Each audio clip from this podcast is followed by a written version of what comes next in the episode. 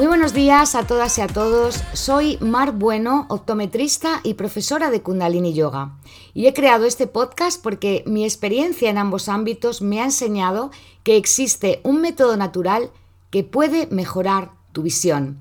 Por eso, este es un espacio donde voy a compartirte recursos, estrategias y consejos que te ayuden a cuidar tus ojos y recuperar tu visión real. ¿Me acompañas? Pues en el episodio de hoy hablamos de vista versus visión. Empezamos.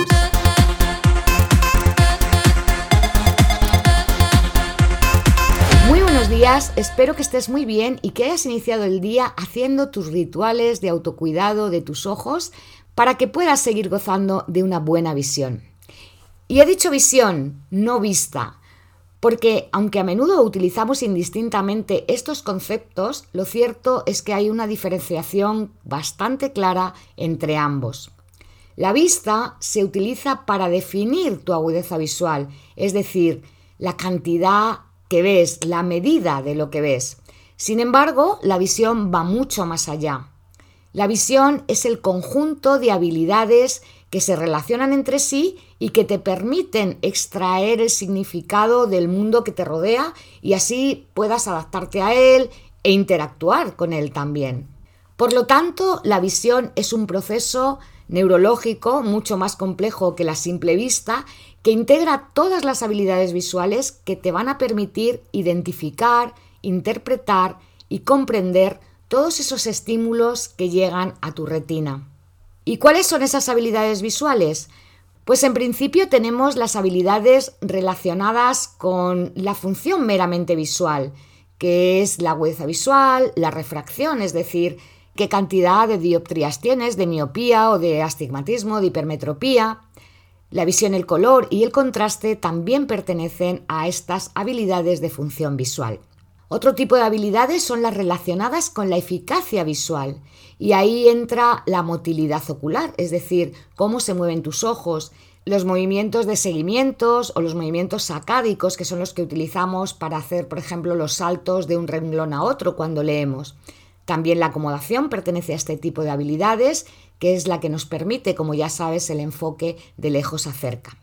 Las siguientes habilidades son las relacionadas con la percepción visual y aquí se incluyen todas las habilidades que implican el reconocimiento y el recuerdo de la información. Y para eso es necesario desarrollar la atención visual, es decir, la capacidad de realizar una actividad de forma continuada y sin dispersarse, ¿no? sin distraerse. También que haya un buen procesamiento de la información visual. Esto quiere decir que puedas discriminar, visualizar y archivar en la memoria todas esas imágenes que han llegado a tu retina. Y por último, para que esas habilidades de percepción visual estén completas, hace falta un buen desarrollo de la visión periférica. El último grupo de habilidades es las llamadas de integración sensorial, que son las que nos permiten entender el espacio, situarnos en él, localizar objetos y calcular las distancias. Para explorar, investigar y ejercitar dichas funciones visuales está la optometría en general.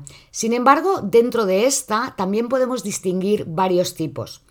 Por un lado tenemos la optometría estructural, que es la que se encarga de la integridad física del sistema visual, es decir, de cómo está nuestro ojo físicamente y habla de la vista y de la agudeza visual. La optometría funcional es la que tiene en cuenta la binocularidad, es decir, que los dos ojos tienen que ver coordinadamente para que podamos ver una imagen única y nítida. Este tipo de optometría no solo toma en cuenta el ojo como órgano físico, sino también como parte del sistema nervioso, que es el que nos va a ayudar a integrar esas dos imágenes percibidas por ambos ojos para obtener, como decía antes, una única imagen nítida y clara. La optometría comportamental estudia el sistema visual partiendo de que la visión es una función que interrelaciona la persona con el mundo que le rodea. Así que se preocupa de todo lo anterior y además del buen rendimiento del sistema visual y tiene en cuenta un importante factor que es el estrés, dado que considera que el estrés visual es una de las causas principales de los problemas oculares. Este tipo de optometría fue desarrollada por el doctor Skeffington a principios del siglo XX y más adelante voy a hacer un episodio para hablarte de los pilares en los que se basa, porque tiene mucho en común con la visión natural y con el yoga visual. Por último, en el siglo XXI, y coincidiendo con toda esta era de las neurociencias, aparece la optometría neurocognitiva, que relaciona el proceso visual con los procesos neurobiológicos y neurofisiológicos del organismo y pone mucho énfasis en el poder de ver del cerebro. Pero volviendo al tema de por qué la vista no es igual a la visión, te diré que hay muchísimas personas que incluso teniendo una buena agudeza visual tienen síntomas visuales o signos oculares que no les permiten estar confortables, que no les permiten estar cómodos, es más, que tienen molestias.